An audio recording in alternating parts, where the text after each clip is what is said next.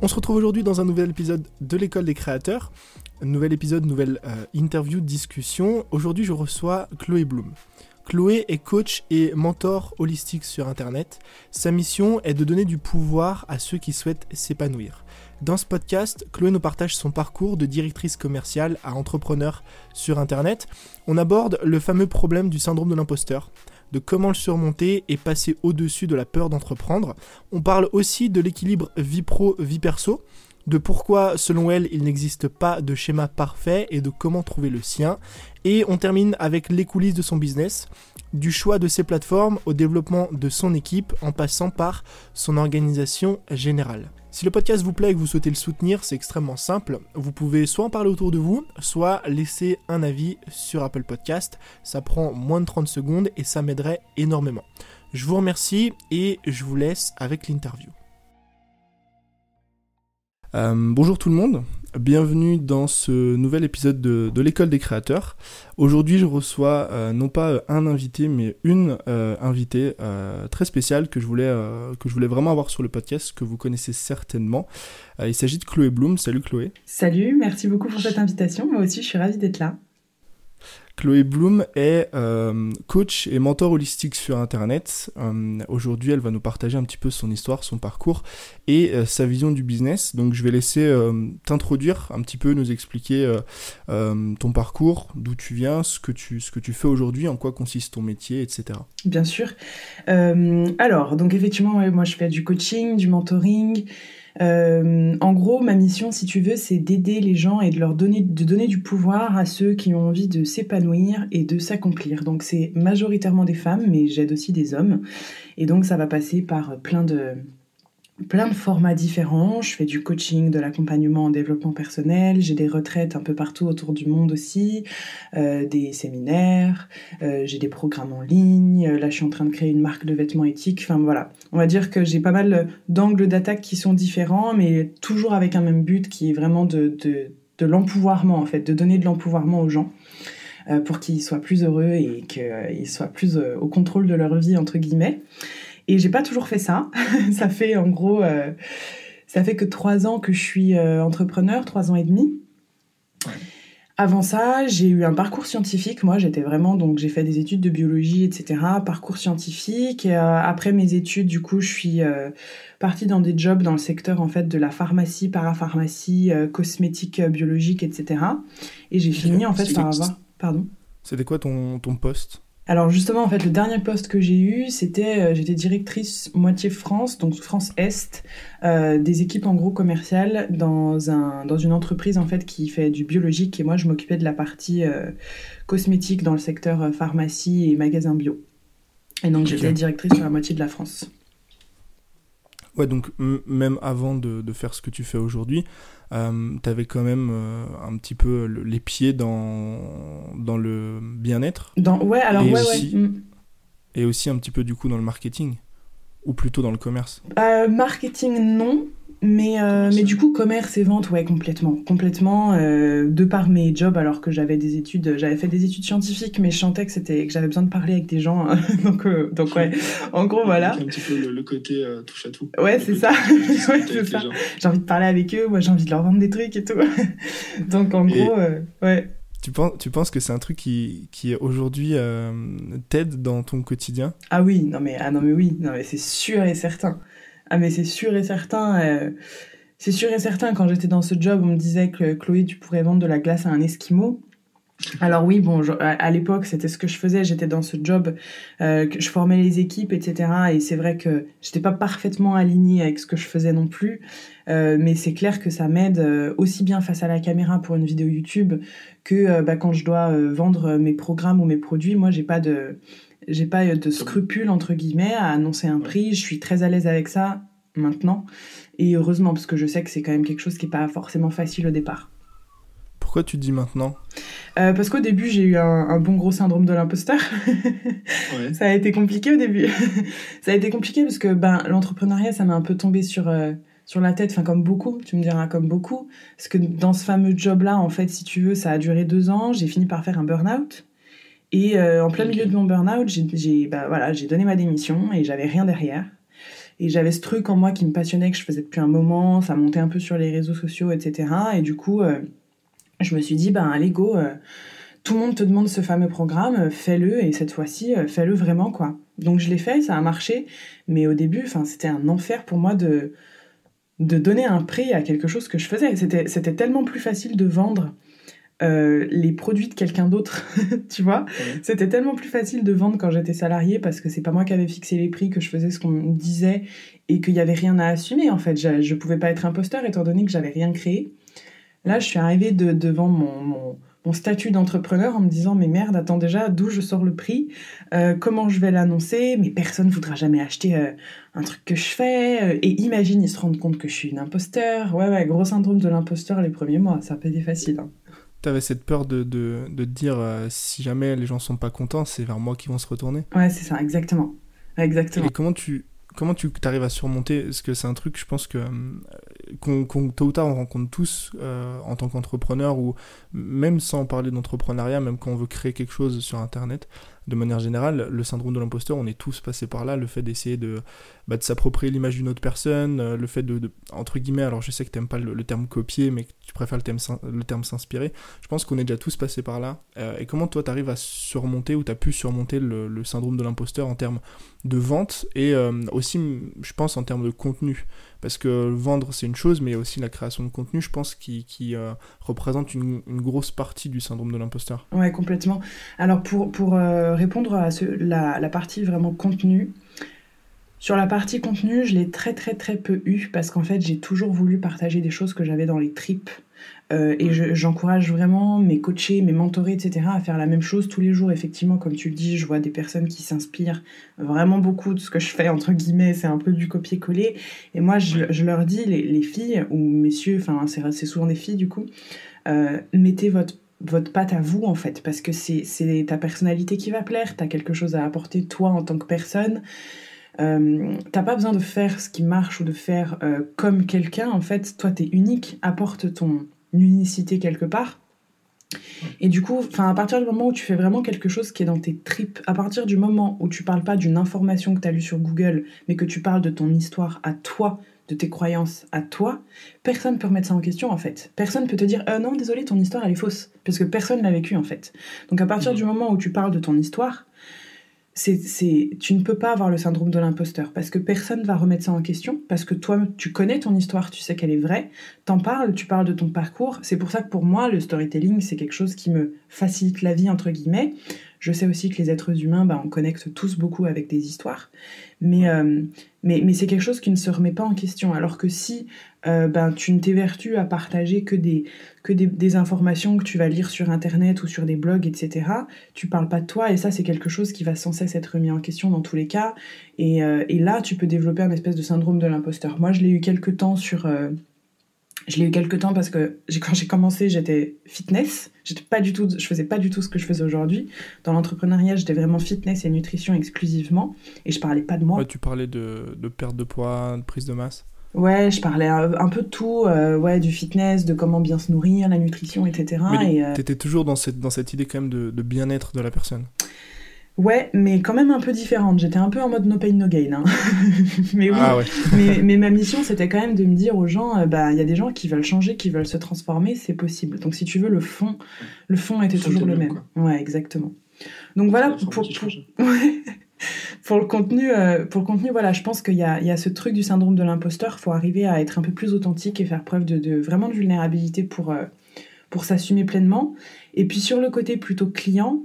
Ben, en fait, le truc, la grosse erreur qu'on fait souvent, c'est qu'on veut plaire à tout le monde. Chose qui est impossible, c'est quelque chose qui est pas nouveau. Depuis la cour de récré, depuis la cour de récré, il y a forcément des gens qui te critiquent et qui t'aiment pas ou qui vont te, qui vont te faire des remarques. Ça existe en fait, donc faut arrêter de s'en étonner. Faut pas se dire, est-ce que ça va arriver? Oui, ça va arriver.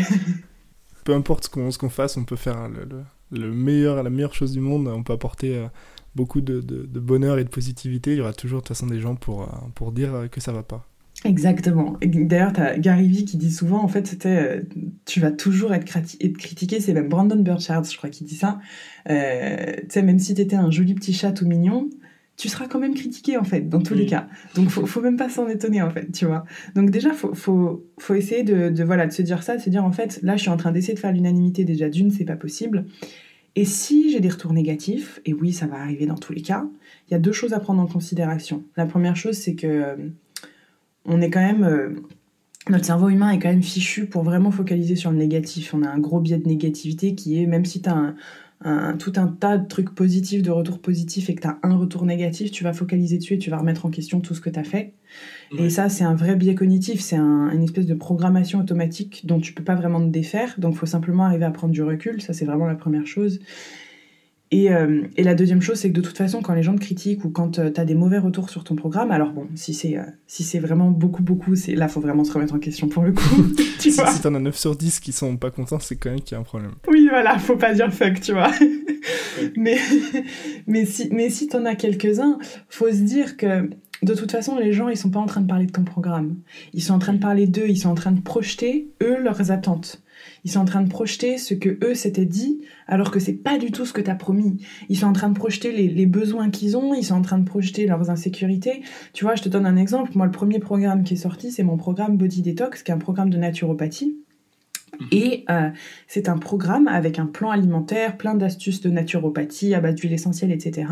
Et sur la page de vente, j'ai vraiment marqué en gros, ce n'est pas une formation de naturopathie ni sur la nutrition. Euh, le but est de vous amener à ça, ça, ça, ça, ça comme bien-être. Le but n'est pas de vous former. D'accord Voilà. Donc j'ai vraiment marqué ça en gros. Et eh ben j'ai eu plein de retours négatifs à la fin.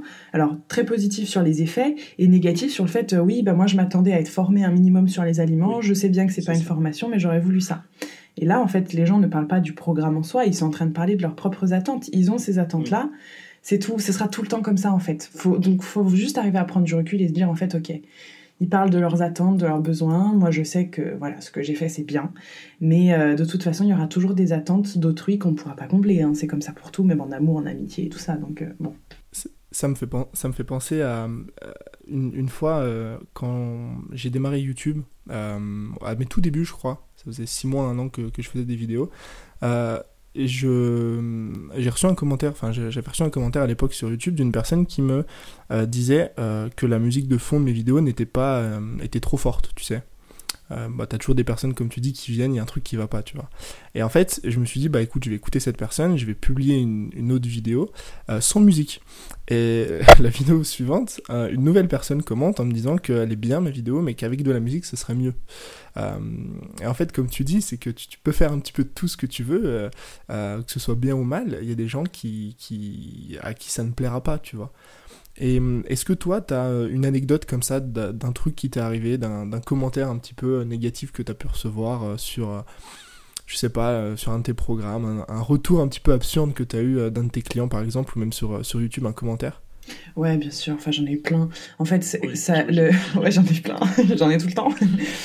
tu sais, quand j'ai fait ma reconversion entre guillemets, donc j'ai vraiment commencé en tant que fit girl à cette époque sur les réseaux. C'était Chloé Lanchois. C'était vraiment fit girl. Hein. Et c'était très. Est-ce que donc je sais que tu vendais des programmes, mais est-ce qu'aussi, est-ce qu'aussi, pardon, tu faisais beaucoup de, euh, collaborations, partenariats, etc. Parce que souvent, en fait, les, les fit girls et même les, les, mecs hein, sont catégorisés, en fait. Enfin, moi, je vois deux choses dans le domaine sportif. Je vois les coachs, je suis vraiment coach sportif, et je vois les influenceurs fitness.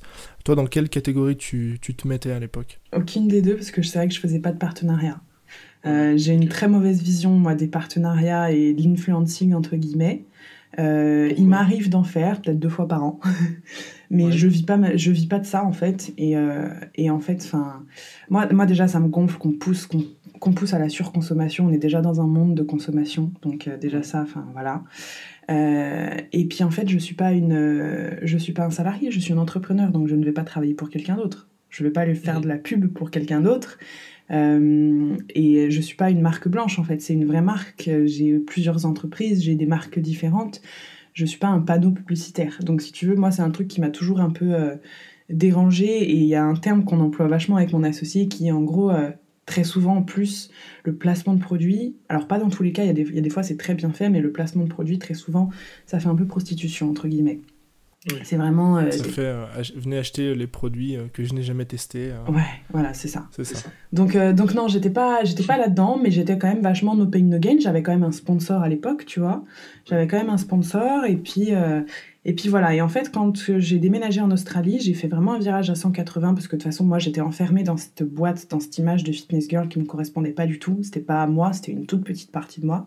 Donc j'ai pris ce virage en fait de à 180 vraiment de dire euh, en fait stop il y aura plus de fitness sur ces réseaux là en fait je, me cantonne à faire un truc pour essayer de vous plaire mais moi ça me plaît pas c'est pas moi donc je vais vous parler de moi ce que j'ai vraiment dans les tripes et à savoir bah c'est des, des, des des réflexions sur la vie en fait, sur la vie, sur l'amour, sur euh, la sexualité, sur la communication, du développement personnel, de la spiritualité. J'ai plein de trucs dont j'ai envie de vous parler. Donc j'ai pris ce virage à 180. Bien évidemment, je me suis fait tailler par plein de personnes, tu vois. Oui, c'est sûr. C'est sûr.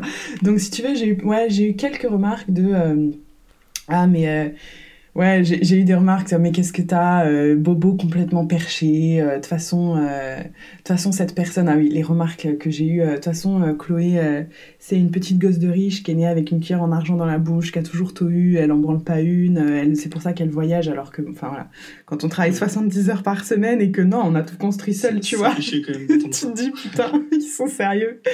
Mais, mais c'est tout, ça m'a pas tellement atteint parce qu'en fait, j'étais vraiment en train de me réaligner avec ce que j'avais vraiment au fond de moi, donc.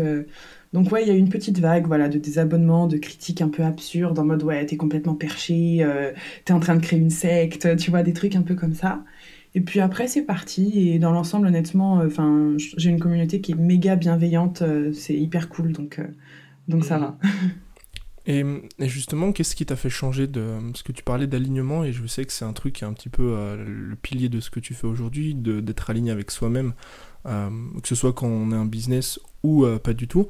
Euh, qu'est-ce qui, toi, justement, t'a fait changer de, thématique? Comment t'as senti au fond de toi que finalement t'étais pas aligné, que c'était pas vraiment ce que tu voulais faire? Bah en fait ça a commencé par ça, a commencé à sonner creux en fait en moi vraiment ce que je faisais. Pour être très franche peut-être que ce que je vais dire ça peut déplaire mais pour être très franche en fait j'avais vraiment la sensation de, de, renvoyer une image de moi qui n'était qui n'était pas à la hauteur entre guillemets de ce que moi j'avais dans la tête. J'avais l'impression de passer pour une nana un peu voilà écervelée, obsédée par le sport, alors que je suis euh, une, une personne avec une âme d'artiste, hypersensible, etc. Tu vois, donc très mhm. très différent.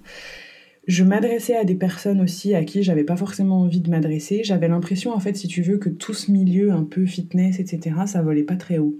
J'avais un peu cette sensation-là. J'étais très frustrée. Et du coup, les, conversations avec ma communauté à l'époque ne, tournaient en fait qu'autour de choses qui, moi, m'intéressaient pas. Tu vois?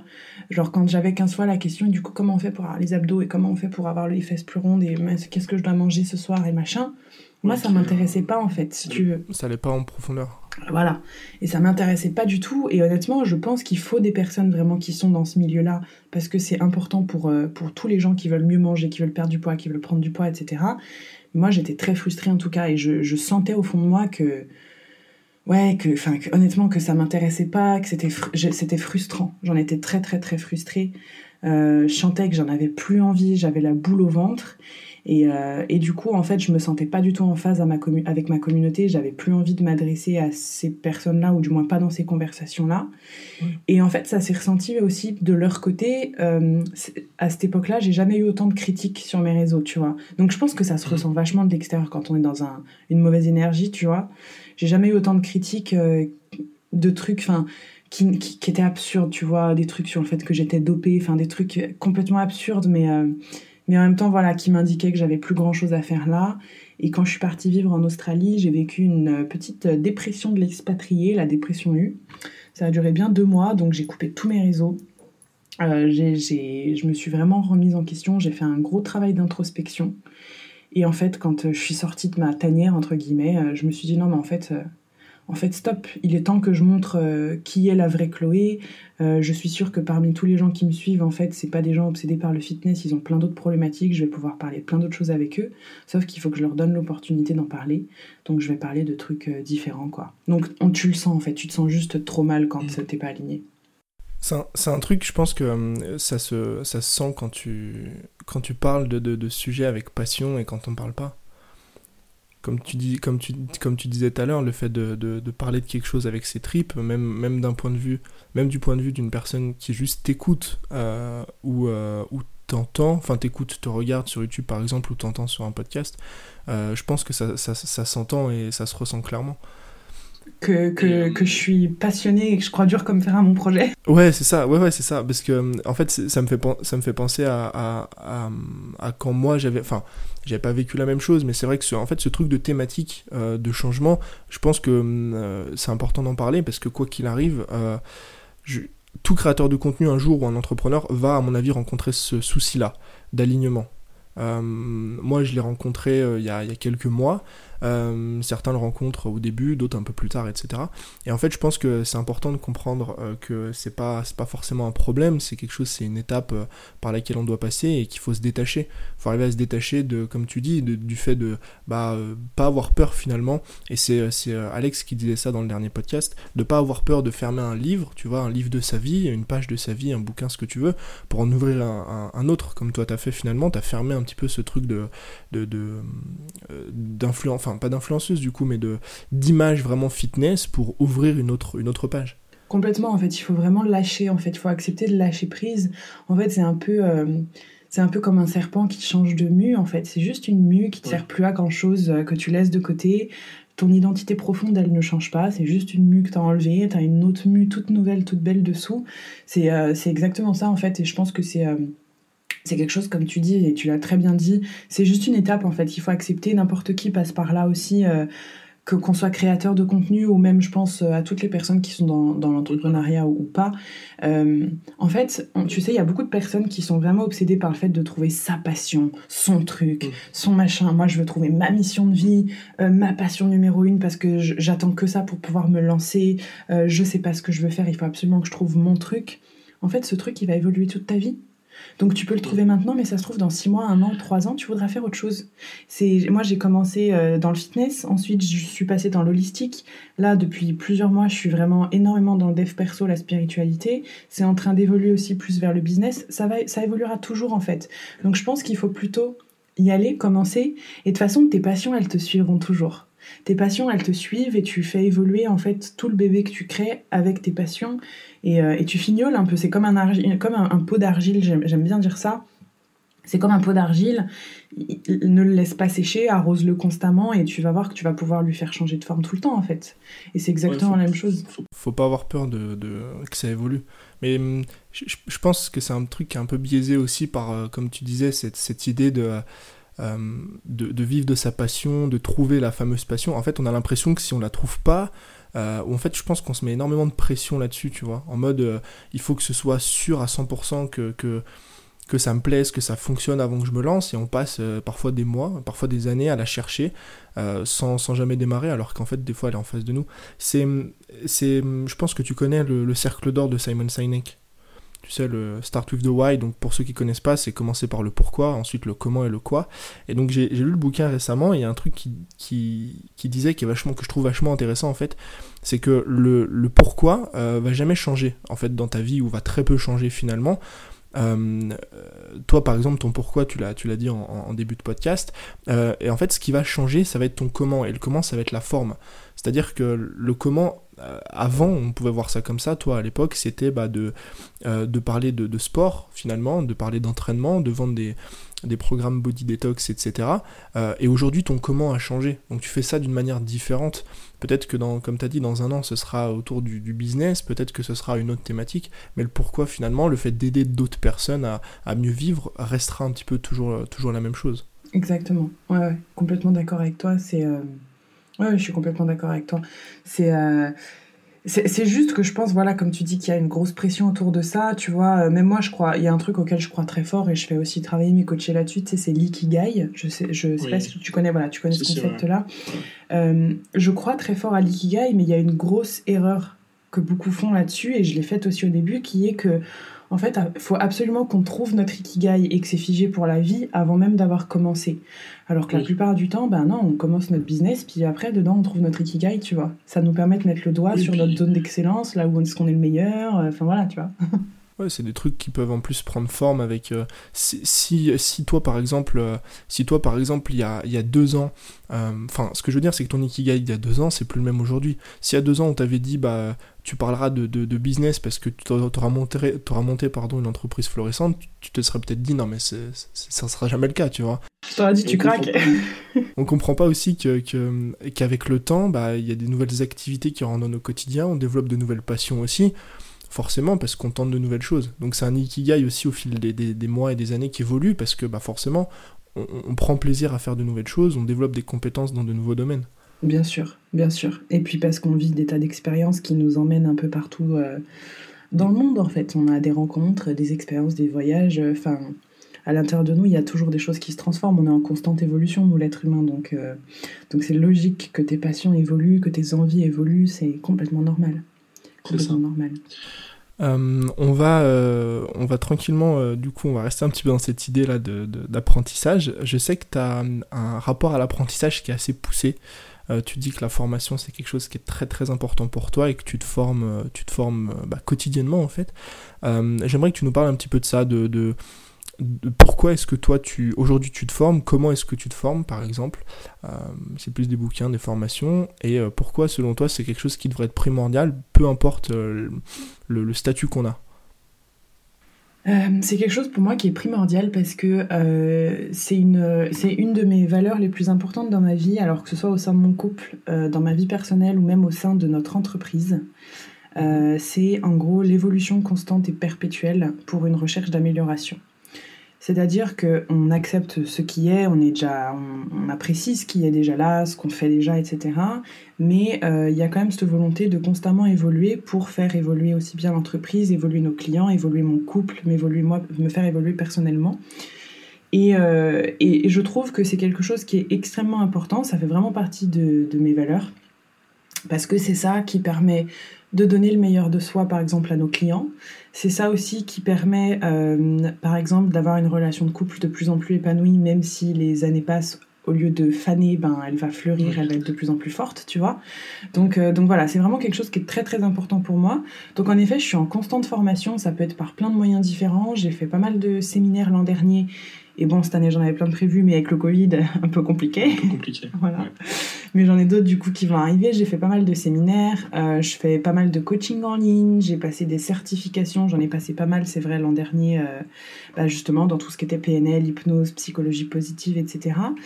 Euh, surtout par curiosité en réalité, parce que je suis soif d'apprendre, j'ai soif, je suis avide de, d'apprendre de découvrir comment ça marche et de c'est vraiment pour c'est vraiment pour rassasier aussi une curiosité et puis et puis je sais qu'en plus ça me permettra et de mieux servir mes clients et aussi d'être plus épanouie avec les connaissances que j'ai dans euh, d'autres domaines de ma vie si tu veux.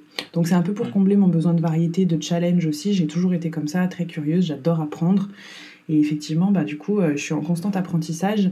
Je trouve que on, on, est bon dans notre job quel que soit le job qu'on fait.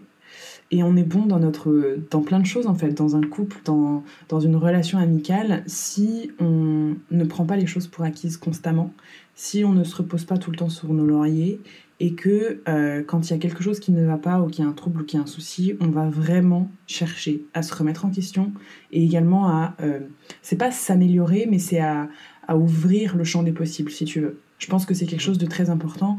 J'ai vu plein de couples aujourd'hui qui se fanent, entre guillemets, parce que ben, euh, ils n'arrivent pas à communiquer, ils en sont très frustrés. À aucun moment, en fait, ils ont fait la recherche de comment mieux communiquer en couple, tu vois. Alors que pour moi, ça me semble essentiel. Donc, euh, donc voilà, on a, on a, traversé des grosses galères, donc c'est des choses qui, qui, me semblaient essentielles, et c'est pareil pour, euh, pour plein, de, plein de choses. Je sais qu'il y a beaucoup de, de, de, coachs ou même juste de, de professionnels, ou moi j'ai eu même des enseignants quand j'étais à l'école, qui enseignent toujours les mêmes choses que ce qu'ils ont appris 20 ans euh, auparavant. Alors qu'en réalité, à côté de ça, on avait des enseignants qui se tenaient tout le temps au courant de plein de choses, qui nuançaient leur discours par des nouvelles études, ou qui, nous donnaient leur point de vue, qui nous expliquaient un petit peu de ce qu'ils voyaient se passer pour les prochaines années. C'était des personnes qui étaient super inspirantes. C'était des personnes qui, étaient super inspirantes. Donc je pense que c'est quelque chose qui est nécessaire. Après, c'est uniquement mon système de valeurs, bien sûr. Et comment tu... Comment tu... Parce que c'est quelque chose qui m'intéresse. Comment tu gères, en fait, moi je me suis euh, toujours un peu euh, confronté à ce problème. Ce problème de à la fois en fait vouloir évoluer, que ce soit alors que ce soit personnellement donc dans mon couple dans mon business etc c'est-à-dire de vouloir améliorer un petit peu bah, tout mon business toucher plus de personnes enfin bref avancer on va dire et comment tu gères l'envie d'atteindre cet objectif avec la satisfaction du moment présent? Tu vois, je sais pas si tu comprends. Ouais, je comprends tout à fait. En fait, je trouve c'est super dur de se dire euh, à la fois j'arrive à me satisfaire de ce que j'ai, mais à la fois je me pousse assez pour vouloir plus en fait. Et eh ben en fait, toute la clé, je pense, n'est pas dans la, dans la recherche de je me satisfais de ce que j'ai. C'est-à-dire, euh, c'est-à-dire qu'en fait, si tu veux, pour moi, le, il n'y a pas d'objectif à atteindre. Quand tu fais, euh, quand j'ai fait une formation sur la communication non violente parce que ça allait mal dans mon couple, mon objectif euh, n'était pas de me dire bon bah mon objectif c'est qu'avec mon mec euh, tout se passe super bien et qu'on discute super bien. Le plus intéressant c'est le chemin, c'est de se dire ok voilà comment on va travailler là-dessus, ça va être super parce que on va galérer mais ça va aussi nous renforcer on va travailler ensemble, on va faire ce chemin-là ensemble, ça va, on va évoluer ensemble. Donc si tu veux plus que l'objectif, moi je vois plutôt le parcours et la démarche. Et je comprends vraiment ta problématique, enfin ton, là la question que tu me poses parce qu'on me la pose très souvent et il y a beaucoup de personnes qui, euh, qui se méprennent un petit peu là-dessus et me disent mais en fait Chloé ça veut dire qu'en fait t'es jamais satisfaite de ce que t'as. Et en fait non c'est faux.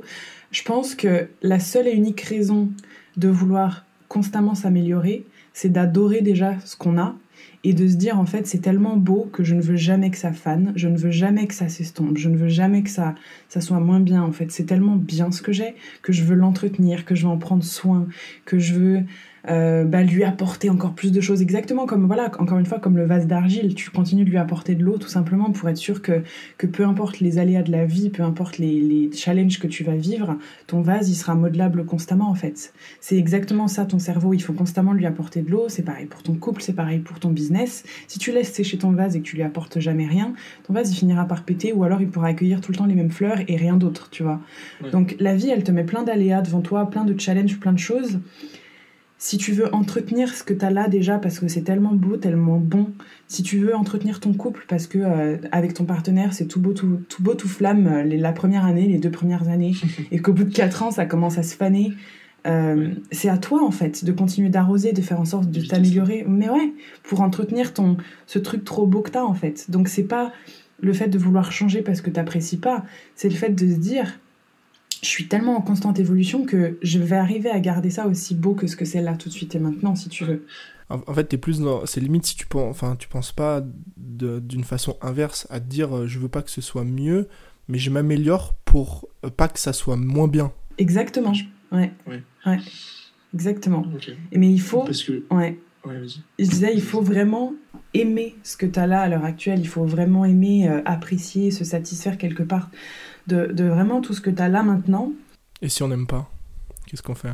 Alors, si on n'aime pas, bonne question. si on n'aime pas, tu peux changer aussi, il n'y a pas de problème, tu peux évoluer, tu peux te transformer. Aujourd'hui, il y a plein de, il y a plein de moyens qui sont, qui sont différents. Euh, si tu n'aimes pas ce que tu as, euh, il y a plein de moyens aujourd'hui de transformation et de revenir à quelque chose que tu aimes. Si, si, si aujourd'hui tu n'aimes pas ce que tu as, c'est que tu l'as forcément aimé à un moment donné. Sinon, tu l'aurais pas. Je pense qu'on est d'accord là-dessus. Tu peux revenir à quelque chose que tu as aimé. Justement, en transformant, en ayant plein de démarches et ça, bon, ça dépend des domaines de vie, mais il y a plein, plein de choses, en fait, plein d'outils aujourd'hui qui existent. Mais, mais je pense que c'est très important de savoir apprécier ce qui est déjà. Euh, c'est un petit peu comme la loi de l'attraction, de en gros, euh, il y a beaucoup de gens qui disent oh, Moi, je manque de ça, donc je veux attirer ça à moi. La loi d'attraction, ça marchera jamais dans ces cas-là. La, la base de la loi de l'attraction, c'est il faut savoir apprécier ce qui est déjà là, ne manquer de rien, considérer qu'il n'y a pas de manque pour attirer à soi encore plus d'abondance. Donc se sentir riche avant même d'être riche, se sentir heureux et amoureux avant même d'être heureux et amoureux. C'est vraiment, faut savoir apprécier ce qui est déjà là, au lieu de croire que l'herbe sera plus verte demain, après-demain, dans un an. Euh, parce que ça n'arrivera jamais en fait. Il faut déjà vraiment commencer à kiffer ce que tu as là maintenant. C'est le syndrome de un peu, euh, je sais pas si tu l'as eu, mais de, le syndrome de l'objet brillant. Ouais, c'est ça. J'ai un podcast qui sort là-dessus euh, la semaine prochaine. Ah, voilà. tu vois. Qui, qui, qui, veut toujours euh, la nouvelle méthode tendance, le, nouvel, euh, le nouveau truc qui, à la mode qui fonctionne parce qu'il pense qu'il va pouvoir faire mieux, gagner plus avec ça. Et, et comme tu as dit, quand tu vas, l'herbe est plus verte ailleurs, hein. quand tu vas voir là-bas, en fait, tu te rends compte que, que c'est pas aussi bien que, que ce que c'était annoncé à la base. Ouais, exactement. Exactement. Donc, faut vraiment, avoir, faut vraiment apprécier et kiffer euh, ce qu'on a dans l'instant euh, pour évoluer, je pense. Sinon, ça peut pas marcher. Comment, tu, comment toi t'apprécies ton quotidien euh, entre euh, le...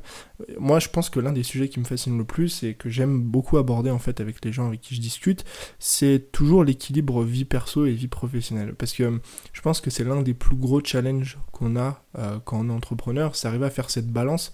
Je sais que toi du coup as, ton couple compte beaucoup pour toi, que tu as une entreprise, que tu que tu as beaucoup de salariés, enfin, tu as énormément de choses à gérer. Comment toi tu fais pour euh, bah, finalement arriver à, arriver à, être heureuse dans ton quotidien, arriver à trouver un petit peu cet équilibre euh, vie perso, vie professionnelle? En plus, je sais que tu voyages beaucoup et que c'est pas forcément quelque chose qui est facile aussi à gérer quand on doit un petit peu aller euh, à droite à gauche, même si je sais que tu voyages toujours sur le long terme. Comment toi tu arrives à gérer? Comment tu conseillerais par exemple à une personne qui écoute pour qu'elle puisse gérer un petit peu mieux, on va dire, cet aspect-là de sa vie? Alors, je vais peut-être être un peu rabat-joie, mais il y a un truc quand même dont il faut avoir conscience, et ça, tous les plus grands entrepreneurs de ce monde le disent, l'équilibre vie pro, vie perso quand tu es entrepreneur, c'est un peu un mythe. Hein. c'est un peu un mythe. Donc moi, je crois pas vraiment que je puisse arriver à un parfait équilibre vie pro, vie perso, ou en tout cas, je suis toujours à sa recherche et je pense que je serai encore à sa recherche pendant des années. Ouais, pendant des années. Il y a euh, beaucoup de personnes ouais, qui disent aussi, je sais pas si tu as déjà entendu cette phrase, on, change pas le monde avec un, job à, 30 heures par semaine, entre guillemets. Puis à côté de ça, tu as Tim Ferriss qui nous parle de la semaine de 4 heures. Oui, c'est deux, deux écoles bien différentes. En fait, je pense que c'est. C'est. Comment dire c'est en fait, je pense que c'est bien comprendre l'impact qu'on a envie d'avoir. D'un côté, tu as, Elon Musk qui va faire 80-90 heures semaine, mais qui va envoyer des gens sur Mars. Euh, et de l'autre côté, tu as des Tim Ferriss qui vont bosser 4 euh, heures semaine, mais qui vont juste. Euh, enfin, juste. Après, c'est un choix de vie, hein, mais qui vont bah, juste avoir un job qui, qui satisfaisant, et voilà, ce qui leur plaît, etc. Exactement, en fait, ça dépend simplement de l'impact que tu vas avoir, du degré de contribution que tu veux avoir. Écoute, moi en l'occurrence, je me suis mis dans un job où, euh, où, ben, moi j'ai envie d'avoir un grand impact parce que je pense qu'il y a plein de gens malheureux sur cette terre, il y a plein de femmes qui ont besoin d'être plus épanouies, il y a plein d'hommes aussi qui ne se sentent pas à leur place dans leur vie et euh, il, y a, tellement de gens qui ont besoin d'être aidés que, que j'ai pas envie de bosser 30 heures par semaine en fait et de minimiser mon impact j'aimerais bosser 30 heures par semaine et euh, avoir un énorme impact euh, encore plus grand que celui que j'ai aujourd'hui, tu vois, j'aimerais. En l'occurrence, euh, le parfait équilibre vie pro, vie perso, pour le moment, j'y crois pas vraiment. Beaucoup, beaucoup, beaucoup disent quand même que c'est un mythe. Moi, je suis toujours à sa recherche. En l'occurrence, il y a des choses que j'ai pu apprendre qui aujourd'hui font que, enfin, de toute façon, moi, je suis très heureuse comme je suis c'est que euh, je, travaille toujours un peu sur le sujet, qui est en gros de savoir se servir soi avant de servir les autres. Tu vois, il y, a une phrase que ma maman m'a redit il n'y a pas très longtemps. Chloé, tu passes ton temps à aider les autres, mais qui est-ce qui t'aide toi? Et j'ai fondu en larmes. Et c'est une réalité en fait, donc il faut toujours garder en tête de s'aider soi et se servir soi avant de servir les autres. Sinon, déjà d'une part, on peut pas bien faire notre job, on peut pas être heureux. C'est euh, cette, je sais pas si tu connais, si tu connais pas, tu pourras peut-être t'en servir. C'est la métaphore du, tu sais, du masque à oxygène dans l'avion. Oui, complètement. Complètement. C'est ça. C'est complètement ça. Tu, si t'as un bébé avec toi, si t'es obligé de mettre euh, ton masque à toi avant de mettre celui du bébé. Parce que si tu tombes dans les pommes, tu pourras pas sauver. Euh. Ouais, exactement. Mais c'est plus facile à dire qu'à faire, surtout quand, surtout quand tu es, dans un job de contribution, de coaching, peu importe le domaine. Euh, je pense que toutes les personnes qui font un petit peu ce job, on a quand même tous un petit syndrome du sauveur, tu vois, où on a envie tout le temps de sauver les autres. De, de... On, est tous comme ça, euh, enfin, clairement, euh, on a un peu tous ce truc, je crois. Et, et du coup, bah, on, peut rapidement perdre ça de vue et se dire, en fait, je, je dois servir les autres pour faire qu'ils aillent mieux, je me reposerai plus tard. Du coup, régulièrement, moi, c'est quelque chose qui revient, mais je travaille quand même dessus. Après, ce qui est sûr, c'est que euh, je ne veux pas ramener de travail dans mon couple parce que je sais que c'est quelque chose qui, est, euh, qui peut être destructeur. On, on, a, on a fait les frais.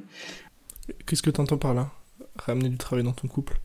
Ramener le travail dans mon couple. Alors, on ne travaille pas du tout ensemble. Par contre, lui est créateur de contenu aussi. Il est aussi infopreneur.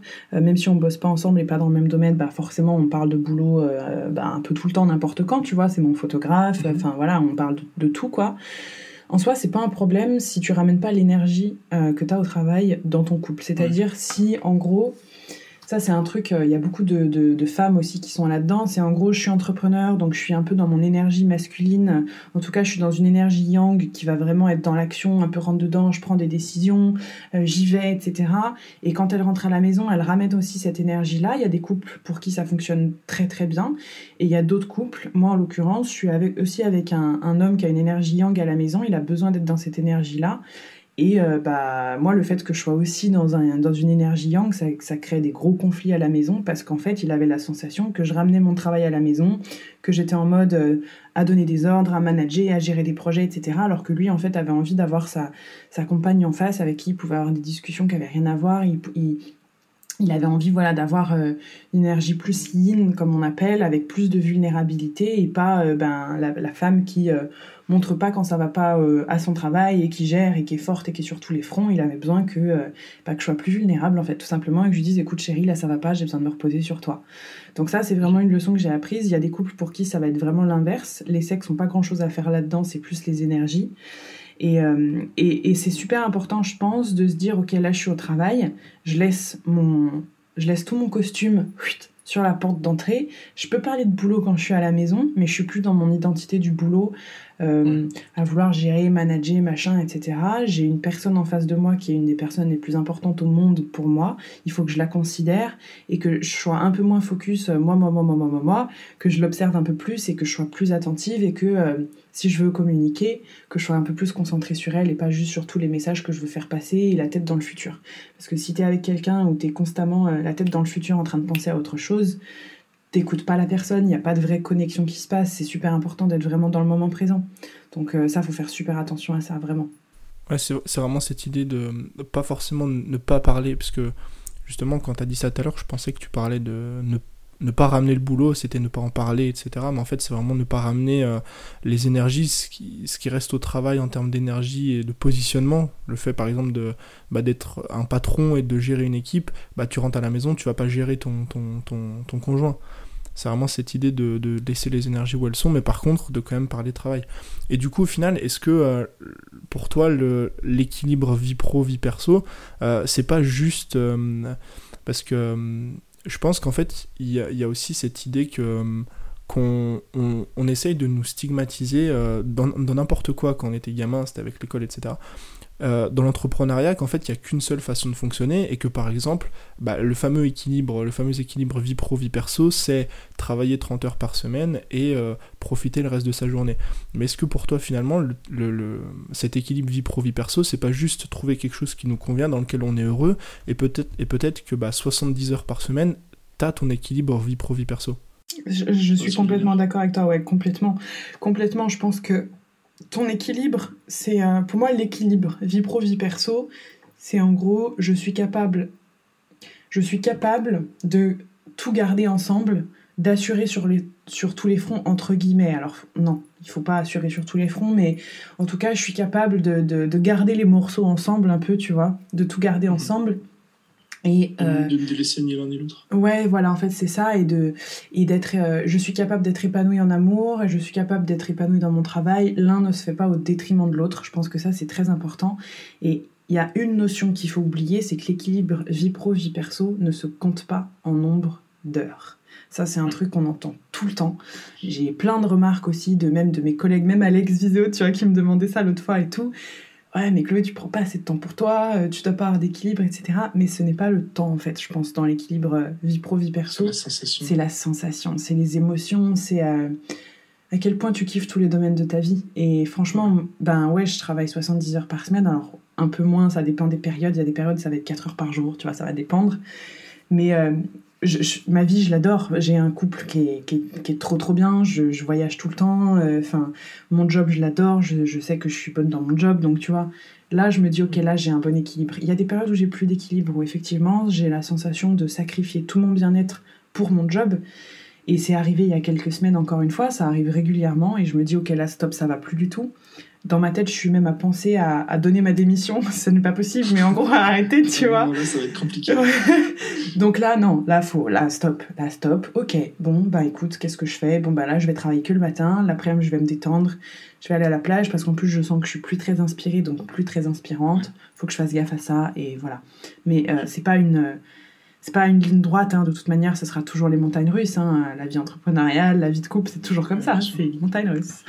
Et tu penses que dans, dans ce domaine-là, euh, c'est justement important de d'écouter ses émotions le, Ce que tu disais, euh, le fait de, bah, quand on sent que c'est un peu trop, euh, lever un peu le pied, quand on sent aussi qu'on n'est pas inspiré, bah, ne pas forcer l'inspiration?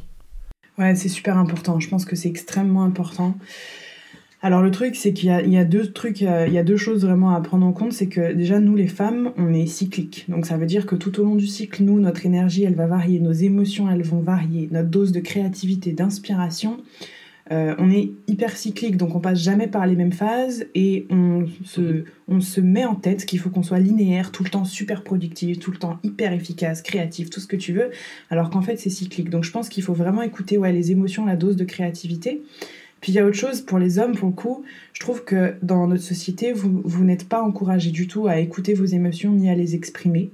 Euh, mhm. Vous êtes très peu encouragé à faire preuve de vulnérabilité, alors que je trouve ça trop beau, un homme euh, vulnérable et, euh, et voilà, attentif à ses émotions.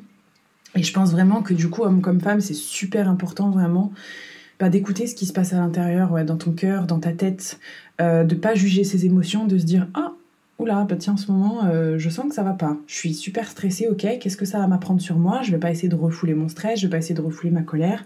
Si cette émotion, elle est là, c'est qu'elle est là pour m'apporter un message, un peu comme une cigogne ou, tu vois, un pigeon, ce que tu veux. C'est un peu une, alerte euh, en disant, euh, là, il faut, faire, il faut faire quelque chose, quoi. Ouais, c'est ça, il faut faire quelque chose, faut faut comprendre en fait le message que ça a m'apporter et puis euh, et puis trouver des solutions pour euh, pour que ça aille mieux. Je pense que ouais c'est super important. On est quand même dans des jobs, bah, toi comme moi, où on fait quand même passer des émotions. Si on crée du contenu, c'est pour faire passer plein d'émotions. Tu peux pas faire passer des, des, émotions si toi tu n'es pas à l'écoute des tiennes et euh, si t'es pas dans la créativité, dans l'inspiration, etc. Et pour être créatif, il faut clairement être connecté avec ce que tu as à l'intérieur. Enfin, c'est comme le syndrome de la page blanche. Tu peux pas te mettre face à un ordinateur et dire Allez, aujourd'hui, je vais pondre un super truc, mais je suis pas du tout inspiré. C'est pas, pas possible. c'est des fois les meilleures idées viennent vraiment quand, quand t'as pas envie de les recevoir, quoi. Complètement, complètement. T'es bien tranquille en train de manger un, truc avec tes potes et là t'as une super idée qui vient. Tu prends ton téléphone. Attends, attends, attends, j'ai un super sujet de podcast là. Est-ce est que t'as, moi je sais que j'ai une note comme ça euh, sur, mon, sur mon téléphone, j'ai une note où c'est écrit bah idée en fait, et, euh, j'ai tout et n'importe quoi. Enfin, euh, j'ai des trucs sur des idées de vidéos à faire, des projets que j'ai envie de faire dans un an, dans six mois. Et en fait, je fous tout ce truc là dans ce téléphone et je me dis un jour peut-être que ce sera exploitable. Ouais, bah écoute, c'est exactement la même chose pour moi. Ouais, ouais, tu vois, enfin, je suis en train de me balader, je me dis, ah ouais, attends, j'ai cette idée. J'ai une note hyper longue sur euh, plein de, plein de thèmes euh, de posts, de podcasts, où je me dis, mais attends, je viens d'avoir ce truc-là, euh, cette pensée, il faut absolument que je les tienne au courant, ou il faut absolument que, que ce, ce truc passe parce que ça pourra aider, inspirer des gens, bien sûr. Ouais, ouais. Je, me demande si on n'a pas tous une note un peu, un peu chelou comme ça dans notre téléphone. C'est un peu le, le, stock, le stock à idées. Euh, et justement, comment tu, tu gères euh, un petit peu ton organisation C'est un truc. Euh, alors, faut remettre un peu les choses dans leur contexte. Aujourd'hui, tu travailles avec une équipe. Enfin, tu as une, donc, as une vraie société. C'est pas des freelances, c'est des salariés. Oui, alors j'ai les deux. J'ai des, des freelances et des salariés. Alors déjà, pourquoi euh, ce choix? Moi, c'est un truc qui m'intrigue beaucoup parce que bah, souvent, euh, dans 99% des cas, quand on monte un, business en ligne, on, la plupart des, entrepreneurs font appel à des freelances. Euh, pourquoi toi, tu as voulu faire ce choix un petit peu du salariat? Alors au début, j'étais avec des freelances, au début. Et puis l'activité va tellement vite qu'à un moment donné, bah, il faut des gens qui travaillent pour toi à temps plein. Et du 35 heures par semaine, c'est pas un freelance. c'était pas possible. Non, et puis, puis c'est pas légal hein, en plus. Hein. Je, je, le dis comme ça ah. au cas où. C'est pas légal d'avoir un freelance qui ne bosse que sur ton projet à 35 heures par semaine. Ça s'appelle du travail dissimulé. Je, voilà, je le dis au cas où ça intéresse des personnes qui écoutent ce podcast. je l'ai appris il y a pas super longtemps, donc voilà, c'est pas légal. Euh, donc, euh, je pense que ça doit dépendre du domaine. Après, je connais pas assez le droit du travail, mais en tout cas, voilà. Euh, non, puis c'est surtout qu'en fait, euh, freelance, c'est top. Ça, me sert dans plein de domaines. Tu vois, mon monteur, c'est un freelance. Euh, j'ai des, donc des stagiaires, mes consultantes c'est des freelances, j'ai une chef de produit qui est freelance, on, a, différentes choses, mais après il y a des domaines où en fait il faut il y a, des postes en fait où, on a besoin vraiment que la personne soit pleinement focaliser sur notre mission, pas sur la mission de plusieurs clients, ni sur la, sienne, parce que parfois il y, a des, freelances qui ont leur propre projet à côté, ce qui est en soi très très bien, mais il y a des postes pour lesquels ça colle pas, parce que déjà d'une part, il faut pas de conflit d'intérêt, mais surtout que... Euh, c'est pour moi c'est très important que, que les personnes qui travaillent avec nous kiffent leur job, mais en plus de ça, soient vraiment investies dans le pourquoi de la boîte, dans le pourquoi, mhm. dans notre mission, et qu'elles aient pleinement envie de contribuer à cette mission-là, et pas juste de nous fournir un service. Donc tu vois, par exemple, pour tout ce qui est support client, euh, service administratif, la gestion du marketing, euh, là, ma community manager aussi, ça, c'est des salariés parce que oui, parce que besoin d'être complètement dédié à ça, on est sur des postes en plus qui sont vraiment à temps plein. Et, euh, et, en plus, enfin moi j'ai vraiment cette volonté de construire euh, un noyau dur, une équipe. On a plusieurs entreprises déjà. On commençait à être nombreux. Donc quand tu arrives à 17 euh, freelances, à un moment donné, voilà, il y a, y a, des personnes que... Ouais, ça fait beaucoup. Ça fait beaucoup. Et puis c'est vraiment important, je trouve aussi, d'avoir des personnes qui sont pleinement concentrées sur ta mission, encore une fois. surtout quand elles, sont, quand, quand elles travaillent beaucoup d'heures pour toi pour pousser euh, la boîte et les projets euh, plus loin et, euh, et, vraiment construire quelque chose ensemble, c'est important. Enfin, en tout cas, moi, la notion d'équipe, c'est quelque chose qui est extrêmement important pour moi et pour mon associé.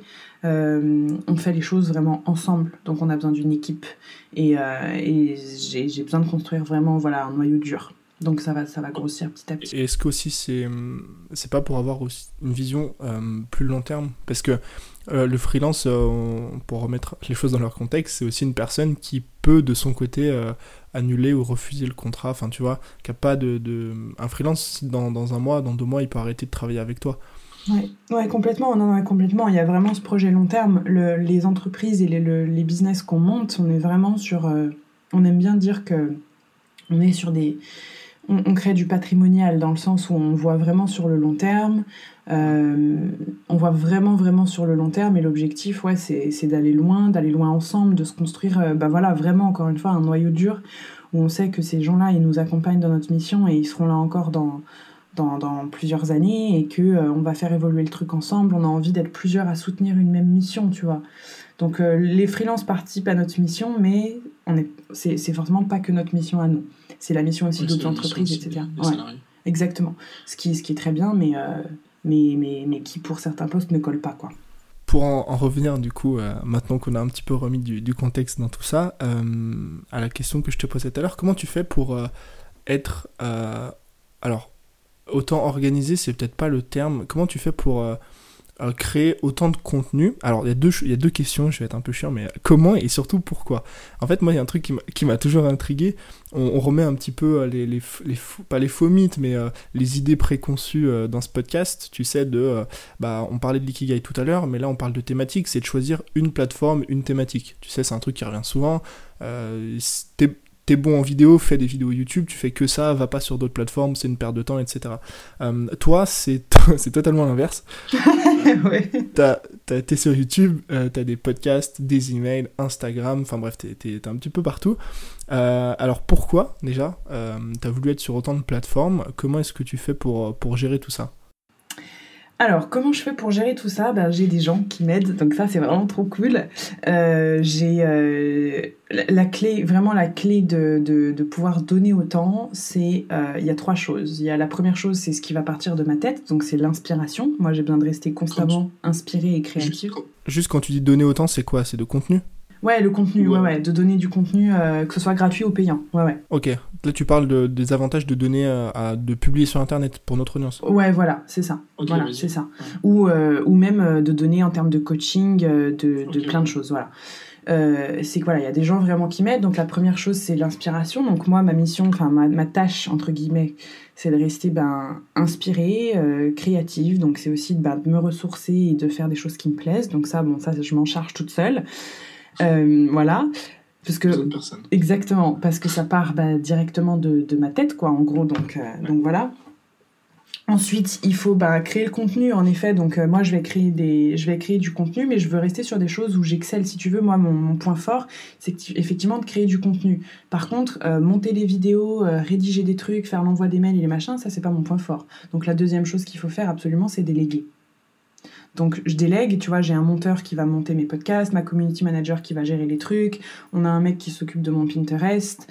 Euh, voilà, c'est en fait je, la deuxième clé vraiment pour pouvoir donner, distribuer vraiment du contenu, c'est vraiment vraiment de déléguer, donc de, de s'entourer de personnes qui sont meilleures que toi dans un domaine où toi t'es pas excellente. Moi je suis pas excellente ni en montage vidéo, ni en envoi de mail, ni rien du tout, ni en graphisme. Autant que je travaille avec des gens qui sont bien meilleurs que moi, ça aura bien plus d'impact. Donc j'ai délégué sur, euh, sur plein de choses en fait. Ce qui fait que moi je suis un peu au centre, ensuite c'est vite dispatché, donc tout ça c'est des process. Et la troisième chose, c'est vraiment l'organisation. Donc ça peut être euh, aussi bien de la planification, euh, ça peut être, nous on a de la communication, on se fait des réunions d'équipe, des choses comme ça, ça peut être ouais, ça peut être la planification, l'organisation du, même du planning, euh, alors aussi bien d'animation, mais par exemple de vente ou quoi que ce soit. Euh, ça peut être, euh, alors le truc c'est que ma, ma, créativité, elle suit jamais les plannings. C'est ah, là j'ai une super idée, il y a le podcast qui sort cette semaine, tu vois, c'est un peu ça. Donc donc voilà, mais mais voilà, en tout cas il y a une organisation. Ok, qui fait quoi? Les process, nous aujourd'hui, c'est vraiment notre plus gros point faible dans l'entreprise, c'est vraiment l'organisation et la communication. Donc on se fait accompagner là-dessus. On a pris quelqu'un justement, un consultant qui nous accompagne pour mettre en place plus de process, avec plus d'outils justement pour que ce soit encore mieux cadré. Euh, parce que bah, quand tu commences à avoir plein de personnes, il faut super bien cadrer tout ça, quoi, sinon ça devient super galère. Mais voilà, c'est les trois piliers vraiment pour pouvoir faire euh, autant que ce qu'on fait et pour pouvoir être partout. Donc vraiment, je suis pas toute seule. Tout part de ma tête, oui, mais euh, j'ai une rédactrice, j'ai un monteur, une community manager, j'ai une nana qui est, qui est complètement au, au, service client, exclusivement au service client.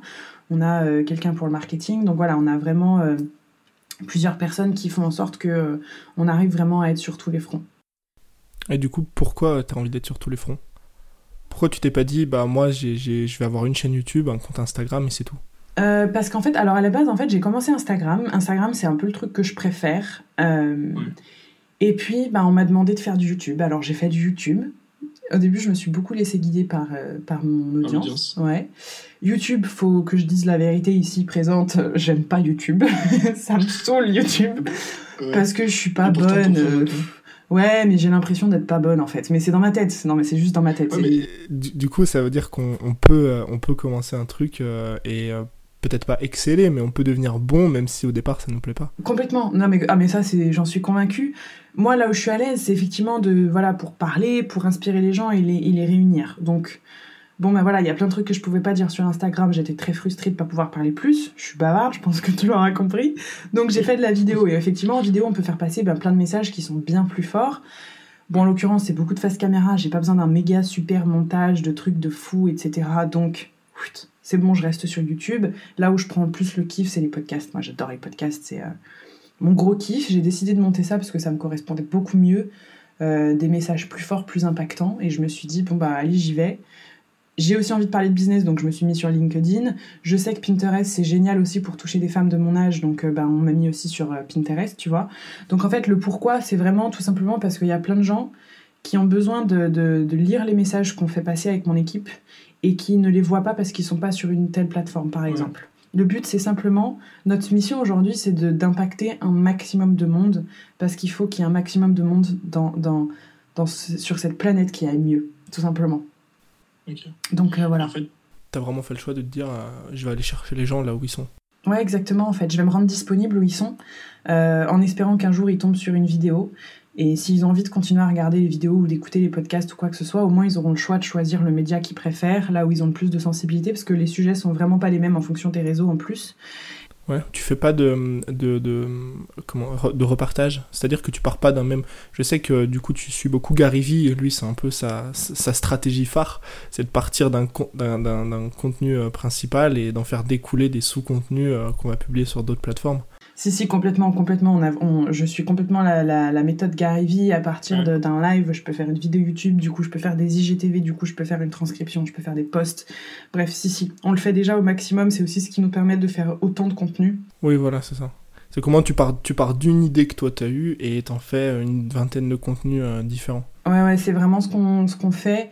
Pas assez encore à mon goût, mais c'est vraiment ce qu'on essaye de faire. Et. Euh et c'est plutôt cool, du coup, ça décharge aussi beaucoup. Ça évite d'être tout le temps dans la production, la production, la production. Donc ça, c'est vraiment cool pour le coup. Euh, Mais, euh, mais j'essaie quand même, tu vois, de faire varier les thématiques euh, sur euh, les podcasts. C'est pas les mêmes thématiques que ceux qui sont sur les vidéos exclusivement qui sont sur YouTube. Mes podcasts sont aussi sur YouTube, mais voilà, j'essaye de, de, faire varier parce que les podcasts c'est plus l'écoute, donc c'est important d'avoir des sujets qui sont vraiment abordés avec la voix où on fait passer de l'émotion. Et ouais, bien sûr. je pense que c'est un truc qui est aussi important à, comprendre, c'est que il y a des contenus, comme, tu dis bien, qui sont, qui sont propices, euh, qui marcheront mieux, qui seront plus adaptés à certaines plateformes. Tu tourneras jamais, euh, parce que j'en ai vu beaucoup euh, des personnes faire ça, justement, un petit peu appliquer la méthode Gary Vee, mais pas, peut-être pas bien l'appliquer, on va dire, parce que tu te retrouves avec, je sais par exemple qu'il y a des personnes qui prennent, tu sais, leur vidéo YouTube et qui, les, euh, qui, qui, prennent l'audio de leur vidéo et qui les publient sur un podcast. En soi, c'est peut-être pas problématique, ça va dépendre du sujet, mais qui par exemple prennent le format tel qu'il est, donc avec la musique de fond, etc. Et je sais pas, je trouve que pour un podcast, euh, c'est bien d'avoir vraiment un contenu qui est brut. Ouais, ouais, ouais, c'est très différent et je pense qu'il faut avoir. Faut vraiment avoir cette notion de, bien faire les choses. Alors, c'est bien de multiplier du contenu, mais comme tu dis, effectivement, j'ai vu des personnes faire ça. Euh, ouais, moi j'ai pas cette volonté-là. Je pense qu'il faut faire attention, faut bien faire. Euh, le but c'est pas juste de démultiplier, de dire tenez, euh, débrouillez-vous. Enfin, en tout cas, moi j'ai envie que ce soit agréable à l'écoute pour nos auditeurs, pour tout ça. Donc je suis un peu comme toi à vouloir donner plus du contenu brut en podcast. Puis en vidéo, mine de rien, on a plein de mimiques, plein de gestes, plein de choses qu'on veut montrer. C'est beaucoup plus visuel. Donc forcément, ben, si tu écoutes ça un podcast et que c'est beaucoup plus auditif, tu vas pas trop comprendre, le message va pas du tout passer de la même manière en fait, c'est pas la même communication, c'est du non-verbal. Donc, euh, donc voilà, je pense que c'est important de prendre ça en compte, ouais. Euh, il y a quelque chose dont tu parles souvent euh, sur tes podcasts ou sur YouTube, c'est les injonctions. C'est un truc euh, que, en fait, que, c'est ma, que ma copine euh, m'a fait découvrir, notamment. Euh, et j'aimerais que tu nous en parles parce que c'est un truc qui est. J'aimerais que tu nous donnes un petit peu ton, ton avis là-dessus, que tu nous expliques ce que c'est, pourquoi c'est important, parce que c'est quelque chose, je pense, aujourd'hui qui est, qui est déjà peu connu. Je, à mon avis, en tout cas, des personnes qui vont écouter ce podcast. Et je pense qu'il est très important. Une injonction, c'est c'est, euh, si je vais pas dire, si je dis pas de bêtises, c'est euh, se poser les questions, donc le pourquoi des phrases qu'on nous répète tout le temps en fait. Ouais, c'est ça. En fait, une injonction, c'est un peu un, c'est comme un ordre, une phrase, un ordre euh, qui est complètement ancré dans l'inconscient collectif, dans nos sociétés, mais ça peut être aussi ben, par notre éducation familiale ou, ou, même à l'école ou quoi que ce soit, du style il faut finir son assiette ou euh, il faut souffrir pour être belle, ce truc de, bullshit là qu'on entend tout le temps. C'est ça, ça commence souvent par il faut que ou euh, on doit faire ça. Il faut travailler dur. Euh, Exactement. Voilà, il faut voilà, il faut travailler dur. il faut ouais voilà, il faut travailler dur pour gagner de l'argent. Il faut travailler beaucoup. il faut souffrir pour être légitime. Enfin, tu vois, c'est voilà, c'est vraiment des il faut que c'est tellement ancré dans l'inconscient collectif qu'en fait personne se pose la question mais d'où ça vient? Qui a dit ce truc en fait? Qui a dit ça? Et on, se, on le questionne même pas en fait, c'est tellement ancré qu'on le questionne pas. On se dit pas deux secondes mais qui a inventé cette règle? C'est une règle que je suis et euh, qui est ancrée complètement à l'intérieur de moi et, euh, et, en fait, je ne la questionne même pas et ça, ça, fait complètement partie intégrante de ma réalité. Si par exemple mes parents m'ont dit, euh, euh, alors c'est pas mon cas, mais je vous donne des exemples. Si par exemple, ben, Chloé, il faut que tu finisses tout le temps tes assiettes, on va se persuader tout le temps qu'il faut finir nos assiettes. Et à aucun moment, en fait, c'est comme ça. Ouais, c'est ça. Voilà, et on se demande ni pourquoi, ni euh, si c'est juste ou si c'est pas juste, ni si on a envie d'y croire ou si on n'a pas envie d'y croire. Donc les injonctions, c'est un petit peu ça. Euh, il y en a énormément dans notre société, alors que ce soit à propos des hommes, des femmes, de, du travail, de l'entrepreneuriat, de plein de choses. Tu vois, encore une fois, hein, on en reparle depuis tout à l'heure, hein, que ce soit à propos de l'équilibre euh, vie pro, vie perso, que ce soit à propos du temps, à propos de ce qu'on est censé faire. il faut se mettre dans une niche pour réussir, il faut cibler un seul sujet. C'est les il faut que. Mais il faut arrêter ça aussi. Donc voilà, les injonctions, c'est super, super présent. Et on, subit beaucoup de choses en fait euh, de par ces injonctions qu'on suit en fait en les suivant constamment. On s'enferme beaucoup dans des boîtes. Euh, je pense beaucoup par exemple aussi aux, critères et aux standards de la beauté euh, avec des il faut que. Il faut pas avoir de poils, il faut pas avoir de cellulite, il faut faire du sport, etc. Et on finit par pas savoir pourquoi on fait les choses en fait. Donc ouais, j'avais fait un podcast et une vidéo là-dessus. Je trouve que c'est important de d'éveiller un peu les gens et de se dire, en fait, le, mieux c'est vraiment de se poser des questions. Je pense que c'est important de se poser des questions pour comprendre pourquoi on fait les choses, de donner un sens à ce qu'on fait, d'avoir la possibilité aussi de, de voir si on est d'accord avec ça ou pas en fait. Est-ce que c'est valable ou pas pour nous cette règle? Est-ce que ça résonne en nous ou pas? Est-ce qu'on est d'accord avec ça ou pas du tout? Comment est-ce qu'on a envie de vivre? Parce que sinon en fait on vit constamment selon plein de règles euh, qu'on ne remet jamais en question, qu'on ne questionne pas et, qu'on, et qui pourtant nous font souffrir en fait. Il y, a une, règle, toi, qui t'a. Une injonction peut-être qui t'a plus marqué euh, que les autres? Euh... Ou qui, qui t'a le plus fait, euh, peut-être pas, je vais pas dire utiliser le terme souffrir, peut-être pas à ce point-là, mais qui t'a le plus vraiment euh, dicté, on va dire? Ouais, ouais, ouais, ouais, ouais. Moi, il y en a une quand j'ai commencé l'entrepreneuriat qui, que je, je m'en suis rendu compte, j'ai mis le doigt dessus, c'était le il faut travailler dur pour réussir. Et, euh, et en fait, ce que ça a créé chez moi, c'est que je m'en rendais vraiment pas compte hein, qu'elle était là, cette injonction. Mais ce que ça a créé chez moi, c'est que du coup, quand je suis devenue entrepreneur, je travaillais beaucoup moins que maintenant, évidemment, j'avais moins de projets aussi, mais je travaillais quand même. Et bah, j'avais plus de temps libre, j'étais libre de mon emploi du temps, et puis je voyais mon, mon, mec, qui était encore expert comptable à cette époque-là, qui rentrait très tard et qui, qui n'allait pas bien dans son travail. Et je me disais, mais en fait, c'est pas normal, moi je suis heureuse, je fais un job que j'adore, je vis ma passion, en plus je gagne euh, des mois de salaire en une semaine. Comment c'est possible, ça va pas, je souffre pas, c'est pas normal et j'ai commencé énormément à culpabiliser. Énormément, je culpabilisais de fou d'être heureuse, de plus travailler autant qu'avant, euh, de faire un truc que j'aime et en plus que ça fonctionne.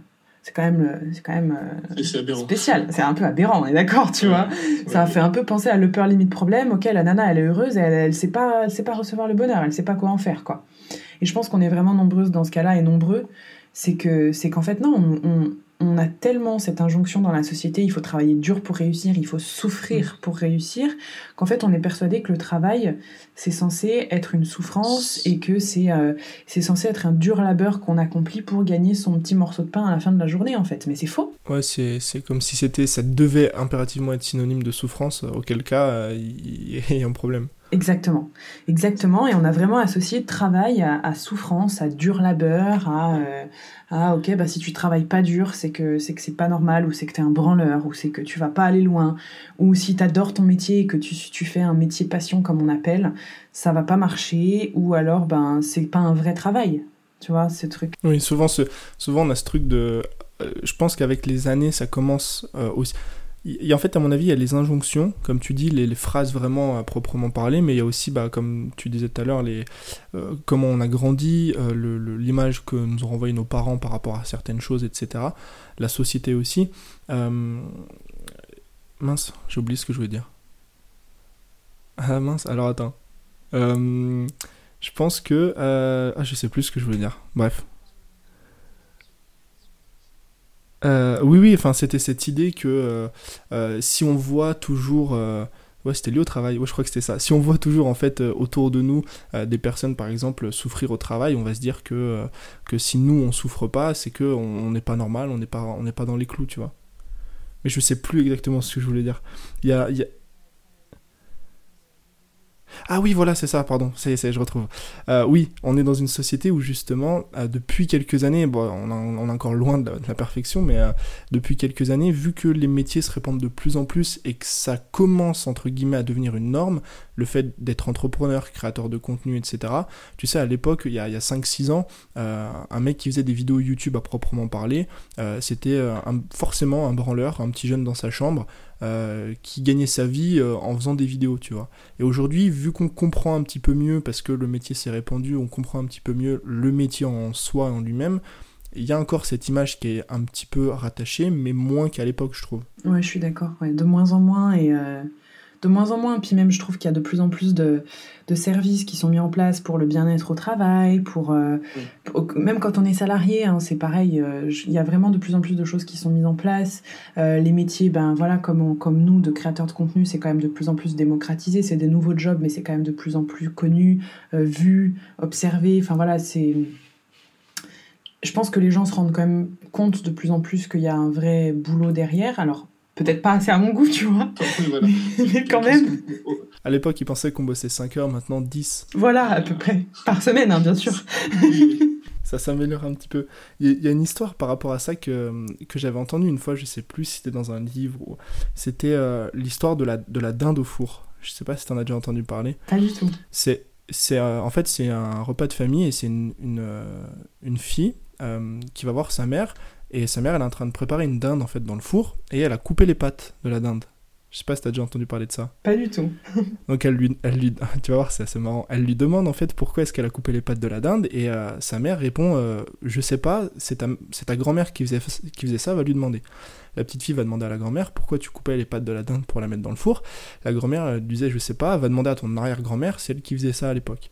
Elle va voir son arrière-grand-mère, elle lui pose la question et son arrière-grand-mère elle lui dit bah parce qu'à l'époque les fours étaient tellement petits qu'on pouvait pas la rentrer sans couper les pattes.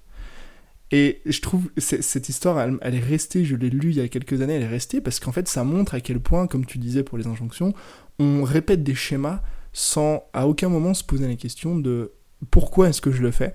Quel sens est-ce que ça, ça a en fait de bah, au final couper les pattes alors que les fours aujourd'hui euh, sont trois fois plus grands qu'à l'époque? Complètement. C'est une super belle métaphore. Je trouve que je la réutiliserai si tu me permets. je trouve que c'est une très belle métaphore. J'aime bien la dinde.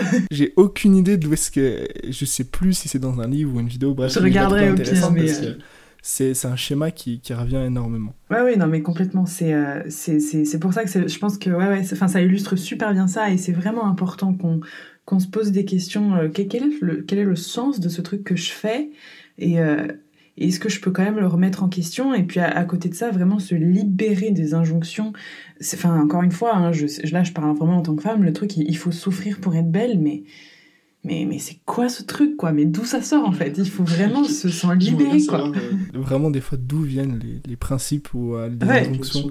La première personne qui a dit ça, euh, comment est-ce qu'elle en a eu l'idée Elle a pourri des générations derrière. c'est ça. C'est ça, c'est ça.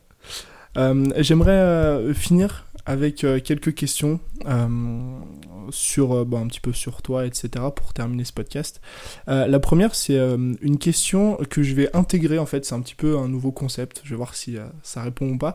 C'est la question de l'invité en fait. vu que je fais uniquement appel à des créateurs de contenu, je me suis dit pourquoi pas leur poser une question qui va servir finalement euh, à toutes les personnes qui vont écouter ce podcast.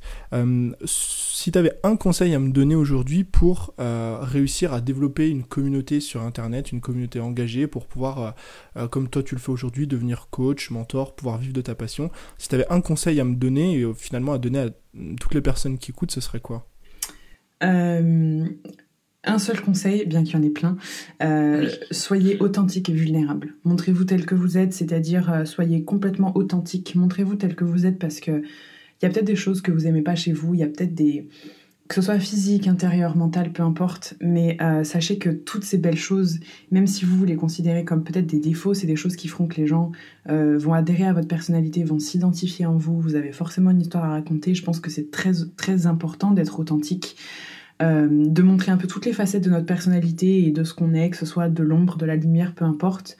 On a besoin d'authentique, on a besoin de vrai pour créer une communauté, si les gens se rassemblent, c'est autour de vérité, autour d'authenticité. Euh, pour avoir des connexions profondes, on en a besoin.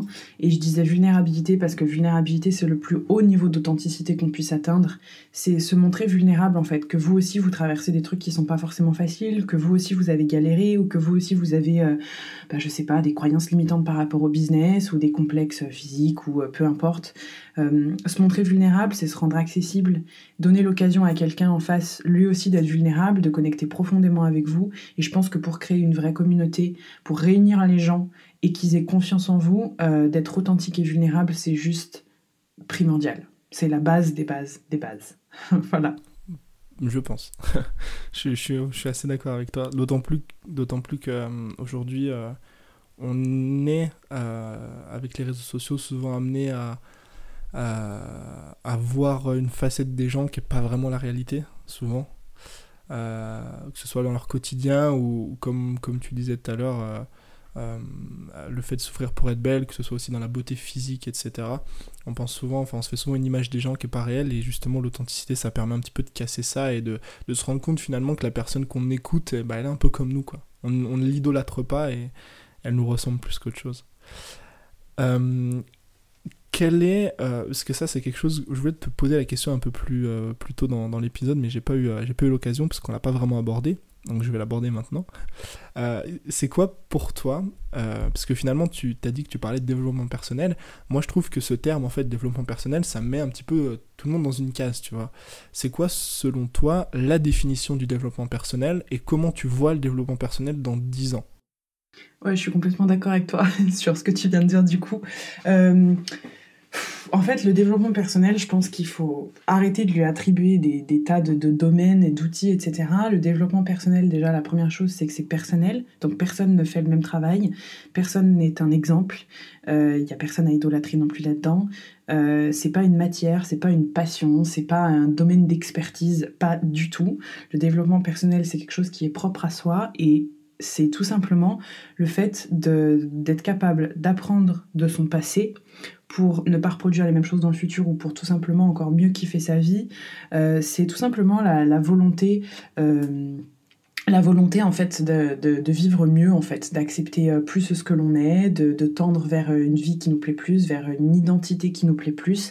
C'est tout simplement ça en fait. Donc il y a rien à réussir, c'est pas une passion, il y a pas parce que des fois j'entends des trucs elle elle est super bonne en développement personnel mais ça, ça veut rien dire en fait, ça, ça veut rien dire. Ah ou euh, même moi ça fait euh, deux ans que je fais du développement personnel comme si on me disait ça fait deux ans que je prends des cours d'anglais en fait. Oui comme si c'était une pratique euh, mais non. un sport une activité du développement personnel, t'en as fait toute ta vie en fait, puisque tu te développes personnellement toute ta vie en fait. Je pense qu'il faudrait, il faudrait reprendre pour comprendre le, terme juste le mot, c'est-à-dire se développer personnellement et à partir de là. Euh, et c'est personnel, donc c'est pareil, il faut redescendre d'un étage et parce que quand on commence à faire du dev perso, on se dit, enfin à faire, tu vois même moi je l'emploie au final. Quand on commence à se plonger un peu dans cet univers-là entre guillemets on se dit ah ouais faut que tout le monde en fasse. Moi du coup j'essaye de faire changer mon mec mais il veut pas il veut pas lire le livre etc mais faut redescendre d'un étage c'est pas parce qu'on fait tout ce travail d'introspection ou que euh, ben voilà on lit des bouquins ou quoi que ce soit que déjà on est une meilleure personne que les autres mais euh, et qu'on a tout compris à la vie par rapport au reste du monde. Euh, je le dis parce que je sais qu'on passe un peu tous par là au début. Et, et en plus encore une fois c'est personnel. Donc on peut pas faire changer quelqu'un qui n'a pas envie de changer. C'est personnel c'est propre à soi et ce qui nous a impacté nous n'impactera peut-être pas quelqu'un d'autre. Voilà. Ouais je pense aussi. Et comment toi tu le verrais du coup dans 10 ans? Est-ce que tu penses que c'est un truc qui, qui... Alors du coup, on va enlever cette image du développement personnel, mais est-ce que du coup, tu penses que d'ici 10 ans, les, gens vont vouloir... Euh, enfin, l'évolution de l'amélioration de l'être humain, les gens vont vouloir continuer à s'améliorer, être plus heureux? Comment tu vois cette évolution d'ici une dizaine d'années? Euh, je pense que ça aura explosé dans beaucoup de, pays. C'est déjà extrêmement présent euh, aux États-Unis et en Australie pour avoir vécu là-bas du coup. Et euh, en France, ça commence à arriver, je trouve. Enfin, ça fait quelques années déjà, mais je trouve que ça, c'est de plus en plus présent. Depuis le confinement, honnêtement, j'ai jamais vu autant de personnes qui ont eu envie de, se plonger dedans, d'aller mieux, de faire de la méditation, de, enfin vraiment. Donc, je pense que vraiment, c'est quelque chose qui est amené à, à exploser entre guillemets. Euh, je pense que du coup, bah, on va voir un peu de tout, du, bon et du moins bon, hein, j'en suis convaincue. Mais je pense que dans dix ans, en tout cas, je, l'espère, mais j'en suis quand même intimement convaincue, ça aura pris quand même une part intégrante de beaucoup de personnes dans leur quotidien. Je suis persuadée que les entreprises vont intégrer euh, des services, par exemple, de méditation pour leurs employés pour qu'ils aillent mieux, euh, que, que voilà, qu'il y aura vraiment cet aspect mieux-être intérieur. Mmh dans dix ans, je pense que ça aura pris une part plus importante de notre société, donc pour le bon comme pour le mauvais. Mais en tout cas, euh, j'espère et je pense que ça aura pris une place plus importante et que du coup, on sera plus ouvert d'esprit et que ça ira dans, plus de pays, en fait. Je, le pense. Voilà. Qu'est-ce que tu dirais à, à la Chloé d'il y a dix ans? Si tu avais, ça c'est je pense ma question préférée, si tu avais euh, pareil une chose, deux choses, enfin bref comme tu veux, mais si tu pouvais faire un bond en arrière, on va dire, de 10 ans et lui donner un, conseil euh, par rapport à tout ce que tu as vécu aujourd'hui. Ouais. Euh, il y a 10 ans, j'avais 18 ans. là tout de suite, ce qui me vient, c'est que je dirais que ben, Chloé, en fait, euh, t'as pas besoin de courir après la validation de tout le monde, de tes parents, du reste du monde parce qu'en fait t'es aimé sauf que t'es juste tu vois juste encore pas l'amour qui est autour de toi. Tu l'as reçu d'une manière que, tu, n'attendais pas. Peut-être que t'attendais une autre manière mais l'amour est bien là donc euh, t'as pas besoin de courir après la validation de tout le monde. T'as pas besoin d'être parfaite pour être aimée. Et euh, Et ce que tu fais, c'est déjà assez bien. Tu es quelqu'un d'assez bien, tu es quelqu'un de capable. Donc juste existe, arrête de, de, te bouffer et juste commence à exister comme tu as vraiment envie d'exister. Je pense que je dirais ça. Très bien. Et on termine, euh, dernière question. Est-ce que on, euh, est-ce qu'on est entrepreneur ou est-ce qu'on le devient? Euh, Je pense qu'on peut le devenir. Moi, je pense qu'on le devient. Je pense qu'on le devient parce que c'est l'entrepreneuriat pour moi. C'est je pense sincèrement que c'est c'est tout un chemin avec plein d'embûches, plein de trucs cool et plein de trucs difficiles, et que ben, petit à petit on change complètement d'état d'esprit, et les années passent et on change d'état d'esprit, on, s'améliore ou pas, mais en tout cas on évolue sans cesse, et on ne naît pas avec ces connaissances-là, on ne naît pas en sachant qu'on va pouvoir euh, vaincre le syndrome de l'imposteur, qu'on va pouvoir fixer des prix à nos clients, ou qu'on va euh, trouver notre zone d'excellence, de génie, etc. Euh, je pense qu'il y a des personnes qui sont entre guillemets faites pour l'entrepreneuriat et d'autres qui ne sont pas faites pour ça parce qu'elles ont un profond, par exemple, un exemple tout bête, besoin de sécurité ou en tout cas elles ont envie de mm. participer à la mission de quelqu'un d'autre. Et c'est tant mieux, il faut de tout dans un monde, il faut des entrepreneurs et il faut aussi des salariés, c'est super important. Mais je pense qu'on devient entrepreneur. Exactement, exactement. Il nous faut des entrepreneurs dans ce monde et il nous faut des salariés, donc il n'y en a pas un qui est mieux que l'autre et il n'y en a pas un qui est qui est plus le Graal que l'autre. Faut vraiment essayer d'enlever ce truc, cette, de désacraliser un peu ce machin de ouais, l'entrepreneuriat c'est la liberté et tout ça, c'est faux, c'est faux, c'est pas mieux que le salariat. C'est une forme de liberté. Exactement, mais tu peux trouver une liberté dans le salariat aussi, donc enfin voilà. Euh, non, non, je pense vraiment qu'on le devient. Je pense vraiment qu'on le devient et. Euh, et enfin, moi, j'ai été salariée, j'étais très bonne dans mes jobs. Oui, je souffrais et quelque part, au fond, je me dis, en fait, j'ai sûrement toujours été faite pour l'entrepreneuriat c'est sûr. Mais je pense qu'on le devient et que c'est la vie qui nous, qui nous, qui nous met, euh, qui nous met un peu sur ce chemin-là. En tout cas, c'est la vie qui pointe du doigt des, des, indices qu'on doit prendre en compte en gros pour devenir entrepreneur ou pas. Parfait. Bah écoute, euh, on a fait le tour, je pense, en tout cas. Moi, j'ai fait un petit peu le tour de, mes questions et, je pense que ça va, ça va plaire aux, aux, personnes qui vont nous écouter. Euh, où est-ce qu'on peut te retrouver si jamais on a envie euh, bah, d'en apprendre un petit peu plus sur toi, euh, de suivre un petit peu ce que tu fais? Bah écoutez sur tous les sur tous les réseaux sociaux presque sur le nom de Chloé Bloom que ce soit sur YouTube Instagram. Mon podcast par contre s'appelle pas Chloé Bloom il s'appelle Une vie plus saine et sereine. Voilà. Je mettrai tous les liens de toute façon. bah merci beaucoup voilà pour ceux voilà qui euh, ont envie de me retrouver plus dans euh, des sujets un peu plus euh, coaching ou en tout cas un peu plus dev perso, c'est plus dans la Bloom Academy qu'on va me retrouver. Mais bon après ça c'est plus des accompagnements. Mais sinon ouais ouais Chloé Bloom tous les sur tous les réseaux. Et puis, et puis voilà, bientôt vous pourrez retrouver ma marque de vêtements. Je peux pas révéler le nom encore. voilà. Vous retrouverez mon coworking pour les Lyonnais puisque j'ouvre un coworking début d'année prochaine. Et puis voilà quoi. De toute façon, je, pense qu'il faut, il faut te suivre pour voir un petit peu tout ce que tu fais. il y en a tellement partout que. Bah écoute, c'est parfait, je mettrai tous les liens dans la description et euh, bah, je te remercie euh, d'être, d'avoir répondu favorablement à cet épisode. Bah, merci beaucoup, c'était très enrichissant et euh, moi je vais aussi le repartager de mon côté euh, à ma communauté. Je pense qu'on a en plus des communautés qui se rejoignent forcément, j'en suis convaincue. Et euh, ouais, ouais, je le partagerai, c'était un riche échange. Donc merci beaucoup. Merci.